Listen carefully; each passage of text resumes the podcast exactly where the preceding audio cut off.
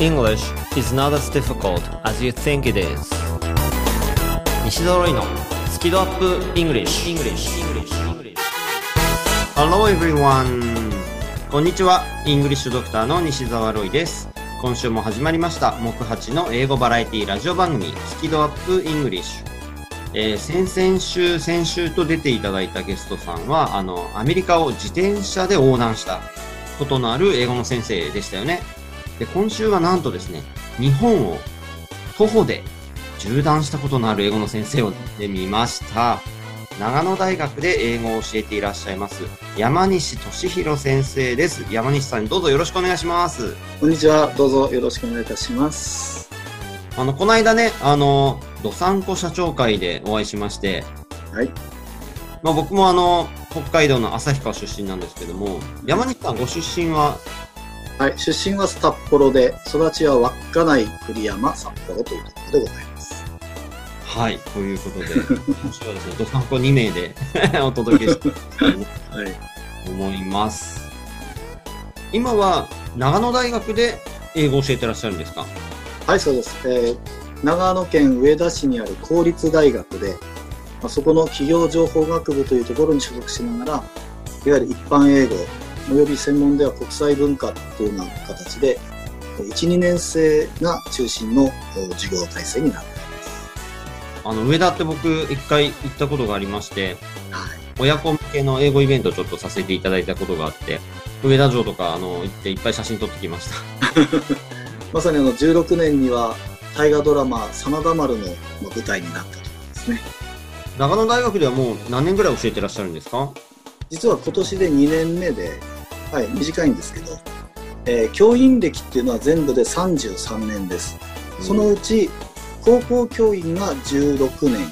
そして高等教育といういわゆる高等専門学校高専それから短大大学というと。ころでえー延べ17年。合計33年になりますね。で、その長野大学では、会話、講読という、いわゆるスピーキング、リーディングが中心の授業になってまして、まあ、今年であれば、オンラインに大学はなってしまってますので、こちらからは、ポータルというところに資料を提示して、で、課題を与え、で、そこから学生にその課題を出してもらうということにしています。はい、ということで山西さん今日はよろしくお願いします。はい、よろしくお願いいたします。さて、この番組は英語のスキルアップがしたい皆さんに向けて、いきなり頑張って英語を学んでしまうのではなく、まずは英語に対する好き度、好きな度合いをアップさせるというスキドアップをしましょうとお伝えしている英語バラエティ番組です。何が飛び出すかわからない英語学習の玉手箱、もしくはドラえもんのポケットみたいな感じで行き当たりバッチリで進めていきます。リスナーの皆さんはぜひこの番組を聞きながら、どんなことでもツイッターに書き込んでいただけたら嬉しいです。ハッシュタグは好き度、カタカナで好き、そして漢字で温度の度、ハッシュタグ好き度をつけてつぶやいてください。番組公式ツイッターでいいねやリツイートをさせていただきます。それではですね、今日の内容なんですけれども、まず前半はですね、山西先生に、その日本を徒歩で縦断、ちょっとその辺からですね、まあ英語の関わりとかいろいろお話を伺っていきたいと思います。そして番組後半はいつもの英作文チャレンジコーナーがあります。ということで、えー30分よろしくお願いします。スキドアップイングリッシュスタートです。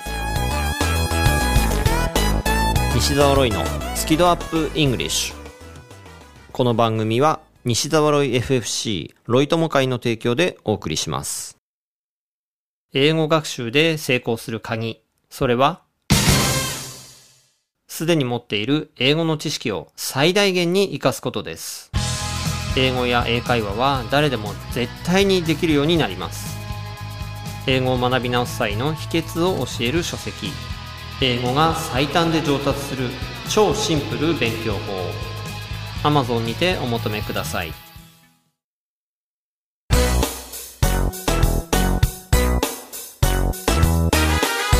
西澤ロイのスキドアップ English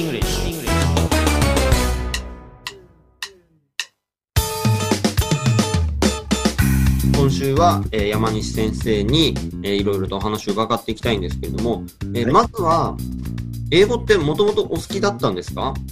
はい、えー人と話すのが好きでしたね。そこから、まあもちろん日本語から入ってますけど、ことの起こりは父の転勤で稚内、北海道の最北端のね、稚内に住んでたんですが、はいそこにいた米軍基地の家族との出会いが私の英語の最初のものになります。その家族が我が家に来てくれて、で、女の子2人だったんですけど、片言の会話をしてたはずなんですけど、ああ、外国人と話をしてみると面白いな、というふうに思ったところが最初のきっかけでした。それ何歳ぐらいの時ですか？えー、7歳、小学校2年生ですね。時代では1972年になります。そして3年後、小学校5年生。これも家のすぐそばの国道の、えー横断歩道の前で、今で言えば、モルモン教のお兄さん方がこう立ってて、でえーこんにちはって言われたもんですから、あ、外国人だ。話してみたいな。えっと、は、Hello. My name is 敏弘山西。だからお兄さんがふっとびっくりして、Oh, you speak good English. あ僕の英語通じた。嬉しい。これが本当に会話をしてみたいなと思ったきっかけですね。えー、すごくいい経験ですよね。褒められちゃって。そこから中学校で初めて英語を学ぶことになるんですが、稚内、1975年の地位は当然学習塾になければ家庭教師なんているはずもない。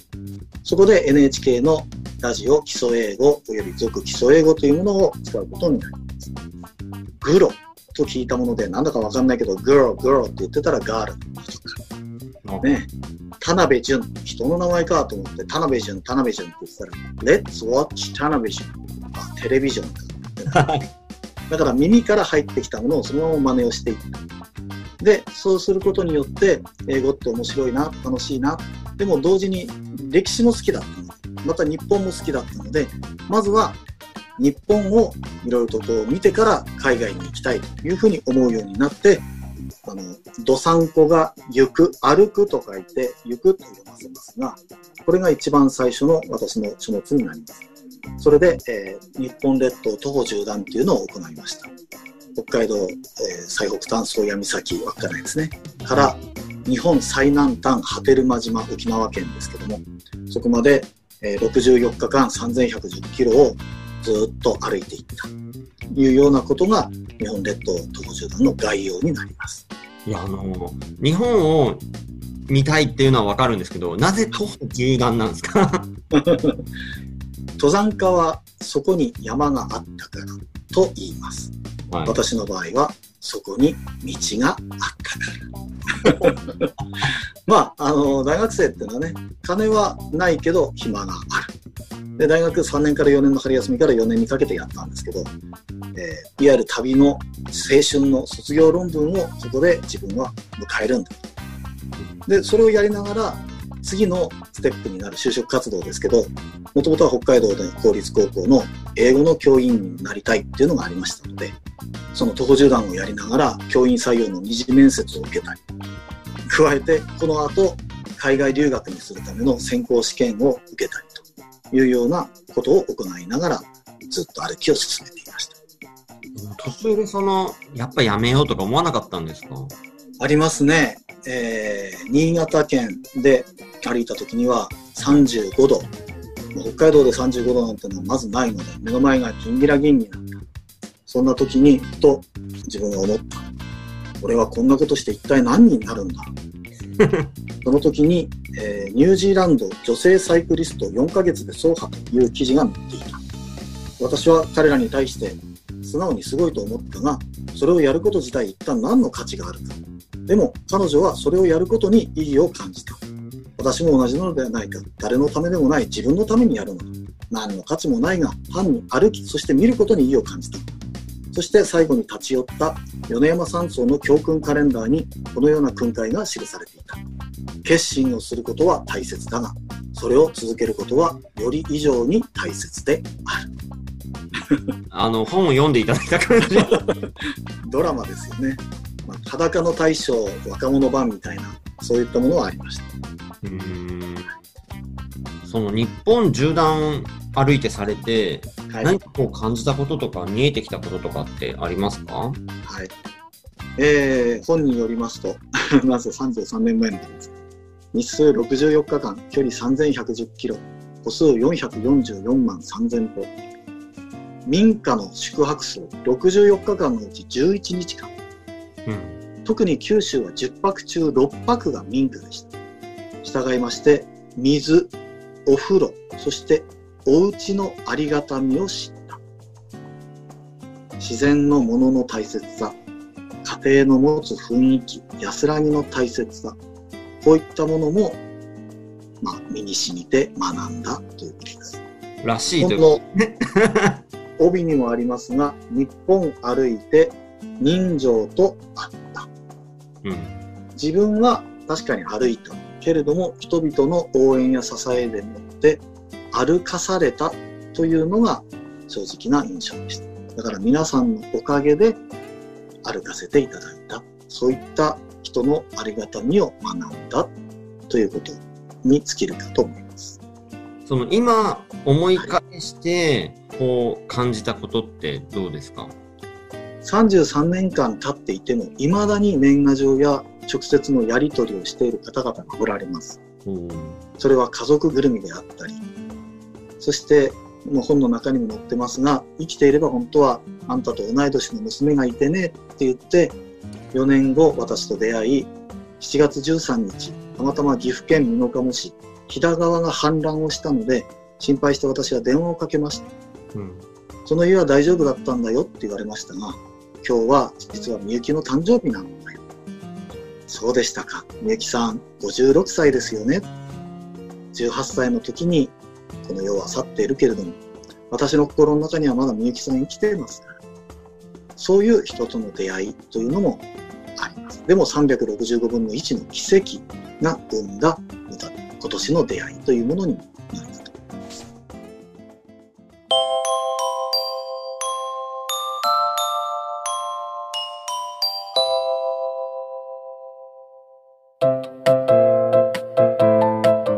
で、その後、えー日本列島歩き終わり、結果的には教員採用試験も通り、そして海外留学専攻試験も通り、で、就職はどちらにしようか、まあ、就職と進学ですね、どちらにしようかとなった時に、まずは海外を見てからもう一度教員を受けようと。思い立ち、カナダで語学研修を行い、トロントのそばの町、キングストンというところと、それからブリティッシュコロンビアのバンクーバーですね。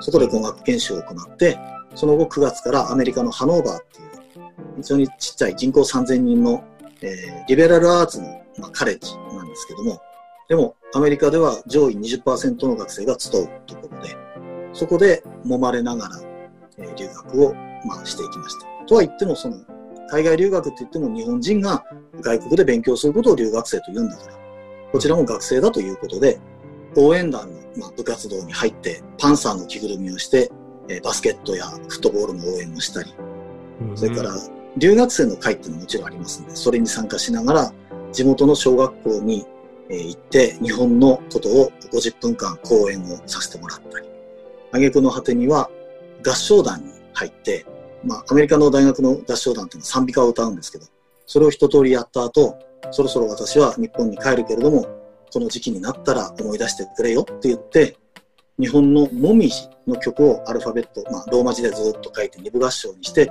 彼らに歌ってもらって、それを置き土産にしてきたというようなこともしております。うーん。この期間としては、はい。い丸1年間でしたけど、丸1年ですか。やっぱ留学行ってよくあるのって、学校英語とのギャップみたいなところで、コミュニケーションで苦労したりとか、聞き取れないとか、どうでしたか？最初の頃はですね、あの、日本にもちろんいる時からも片言では話はできたんですが、自分で言いっぱなしで聞くときには一旦こう目を上げて、ん？この表現はって頭の中で英文和訳をするんですよね。うんうんそしてその後、そうかそうかって言って、うんうんってうなずいて、また目を上げて頭の中で今度は和文英訳をするんです。自分の言いたいことを英語にしてそこから口を出して言ってた。うん。だから、かなりその辺の時間のギャップがありました。でも、そのうちに慣れてきて、言われたことがスーッと頭に入り、おのずと出てくるようになりました。でも今でもそうですけど、やはり難しい表現をしたいなと思った時には、頭の中で多少英作文をしてみたり、あの、熟語をこう組み合わせてみたりっていうことはありますね。うん。でも、頭の中が英語になってますから、英語を話して帰るのは当たり前なんだから、そこから他の国にも広げてみたいと思いまして、前期はフランス語、後期はスペイン語を取ってやっていきました。そうすると、後々には比較言語学みたいな形で、英語ではこういう表現するけど、他のフランス語、スペイン語ではこのような言い方になるよねっていうような知識にもなりましたので、それらもまあ武器にはなりましたね。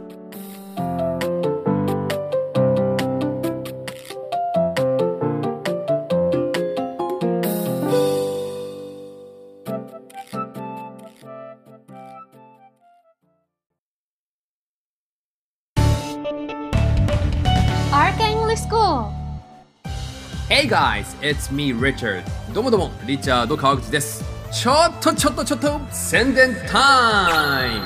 最強の英会話スクールがお茶の水にあるって知ってる？講師は全員バイリンガル。発音をはじめとした技術をピンポイントで教えてくれてラウンジでの英会話無料なんだって。なんだってって俺がやってる学校だけど You really should check it out! Right guys? Konnichiwa, ladies and gentlemen. If you want to learn natural English, come to RK English School. Hey guys, welcome to RK English School. ネイティブに使われているリアルな英語が学べる学校だよ。Hope to see you soon. あなたの英語の開発しちゃいます Learn from the best Arca English School 詳細は rkenglish.com で rkenglish.com See you all there English is not as difficult as you think it is 英語はあなたが思うほど難しくはありません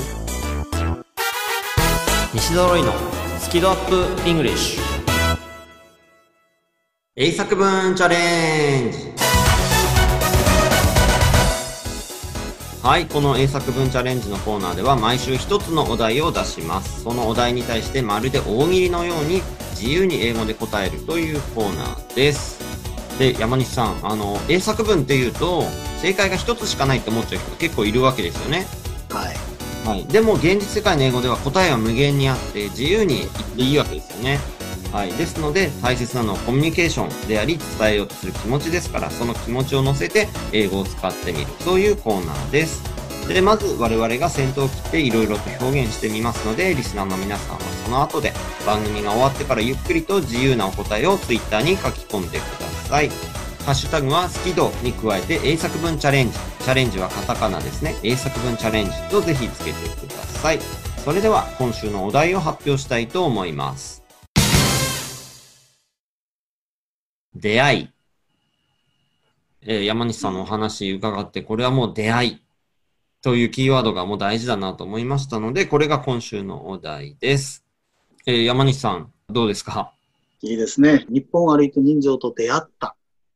まさにロイさんともコンピューターの中での出会いですから、とてもいいものですので、パパッと浮かぶものが2つできました。はい。で、リスナーの皆さんも自由に考えてみてください。ということで、Thinking Time どうぞ。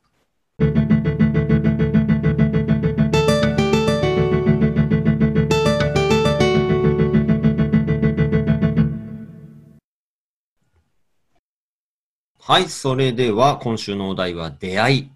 えーではまず僕の方から発表したいと思います。If you want to change your life, it's a great idea to meet people with different backgrounds. はい、今言ったのは、if you want to change your life、えー人生をもし変えたいならば、it's a great idea。これがいい考えですよと。To meet people 人々と会う with different backgrounds バックグラウンド、こう出身とか、もともと、まあ、違う人と出会うことが、あの、人生変えるのにいいと思いますよということを言ってみました。あ山根さん、拍手をありがとうございます。やっぱね、こう、人との刺激ってすごい大事ですよね。え、人との出会いは本当に大切なもので、まあ自分のこの後のね、一つの回答にもなりますけど、まさに人と人との出会いが、えー人生を豊かにする。ただね、あの、一般社会において、まあ自分のものもそうなんですが、とても好きなことは人と出会うこと。うん。そして社会において、時に苦しいのは人と出会って話すこ そ、そっちに答えに行きましたか？まあ、僕の答えを受けてみたいな意味だったんですけど、と。はい。その、例えば、会社で勤めしてると、同じ会社の人としか会わないとか、ね。うん学校に通ってる学生だと、やっぱりこう、クラスの友人とか、その学校の中でしか人と会わないとか、まあ、例えば日本から海外に行くとか、はいそういう出会いって大きいですよね。そうですね。だからこそ、あの、飛び立てジャパンかな？形で国がそうやって率先してやってみたり、ね、もちろん国内でも、あの、自分の地域だけではなくて、ちょっとこう、小旅行をするだけでも、ね、うん、大きな発見、出会いはあるもんですよね。うーん。はい。では、山西さんのご回答もぜひお願いします。はい、ありがとうございます。まあ今、少し話はしましたが、基本編です。言ってみれば定義編というかな。to encounter uh, connects person with a person. It always implies human relationship. To encounter 出会うということは connects a person with a person 人と人とをつなぐことである。うん。Uh, it always implies、uh, human relationship. それは常に人間関係をも含むものである。だから人と人とが出会う。ね。人という字は人と人とが結び合ってできているもので。金八先生みたいなもんですよね。いや、でも本当人間って人の間って書きますからね。ね。うん、おっしゃる通りです。だからこそ、まあ、出会いは楽しいし、刺激的なものだなというふうに思いますね。うーん、そうですね。楽しいし刺激的。うーん。はい。ありがとうございます。では僕ももう一つ発表します。We meet new people and it happens by accident. But some encounters seem like fate, don't they? はい。えー We meet new people. 新たな人と出会いますよね、と。and it happens by accident. まあ、それは偶然出会うわけなんですけど、but some encounters. でも、いくつかの出会いとかは、seem like fate, don't they? まるで運命みたいに思えませんかというちょっと。なんかこう、運命的な出会いってありますよね。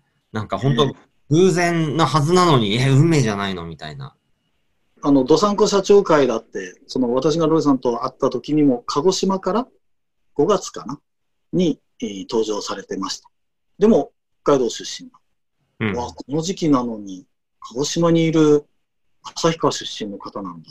ある意味衝撃でした。そして、7月か、うん。前回。で、またね、こうやって番組されてるので、出てみませんか？とっても嬉しい、あの、申し出をいただきまして、はい、イエス、喜んでという形で来ましたので、これもやはりその運命の出会いかなと思って感謝しております。ありがとうございます。まあ僕、その、ドサンコ社長会、まあオンラインでやってたので、はい。出張中、鹿児島から入って、そう。で、僕、その出身は北海道なので、本当なんか、北から南までいろんな人参加してましたね、あの時。ね。はい。ありがとうございます。はいでは、二つ目のご回答お願いします。はい。では、二つ目は、このご時世にあやかった形の出会いについて述べたいと存じます。Talking of encountering, after COVID-19, we can encounter you.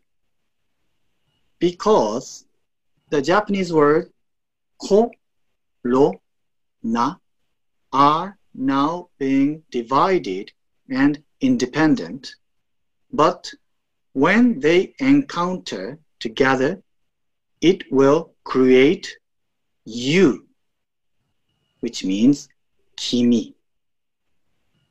ちょっと長かったですが、talking of encountering 出会いのことについて述べますと、after COVID-19 この新型コロナの後は、We can encounter you. 私たちは皆さんに、もしくはあなた、君に会うことができるのです。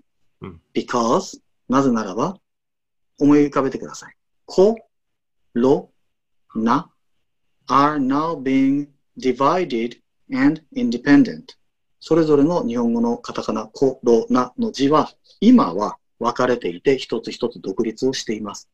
が、but when they encounter together 一緒に出会った時には、ことながくっついて、ろが下に来ると、it will create you 君という字になりますよね。漢字の君ってことですよね。そうです。うん。だから、コロナが結びつく君、人との縁になります。そしてこれを作ってくれたのがこういうオンラインのものであり、まさに、土井先生、私との出会いにもなるわけです。感謝申しありがとうございます。その、君という漢字を分解すると、カタカナとロとナダっていうネタは、ツイッターとかでは結構見ました。上げます。それを英語で、まあ、ちょうどエンカウンターに合わせてやってみました。なるほ座布団何枚でしょど。まあ、1枚だけど。うありがとう。お後がよろしい。はい、ということで、出会いがお題ですので、もう皆さんね、自由に考えて、どんなことでもいいので、英語で考えて、そして Twitter に書いてみてください。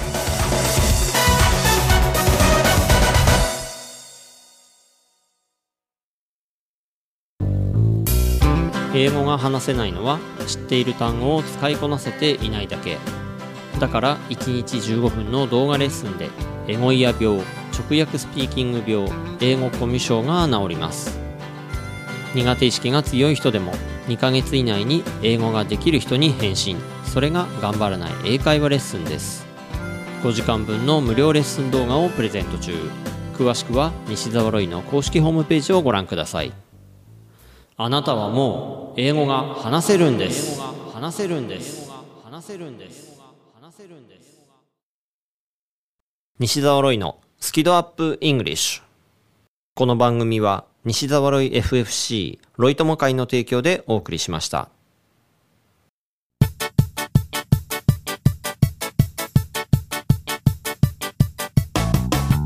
えー、山西さん、ご出演ありがとうございます。ありがとうございました。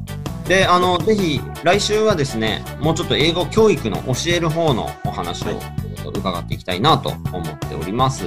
はい、わかりました。ありがとうございます。はい。本当ネタがいっぱい終わりなので、すごい楽しみです。どんなネタが。ありがとうございます。私も話しませていただきます。ということで、今週のゲストはですね、長野大学で英語を教えていらっしゃいます、山西俊弘先生をお迎えしてお届けしました。山西さん、どうもありがとうございました。ありがとうございました。よそして、来週もまたよろしくお願いします。ろしくお願いいたします。はい。この番組、スキドアップイングリッシュは番組公式ツイッターがありますので、フォローとぜひこの番組のことを拡散、シェアよろしくお願いします。また、バックナンバーは楽曲を除いた形で番組公式ブログやポッドキャスト、アプリヒマラヤなどでも全て聞くことができますので、どうぞお楽しみください。ということで、木八の英語バラエティラジオ番組、スキ度UPイングリッシュ。お届けしましたのは、イングリッシュドクター西澤ロイでした。Thanks a lot for listening and be sure to tune in again next week. Bye bye!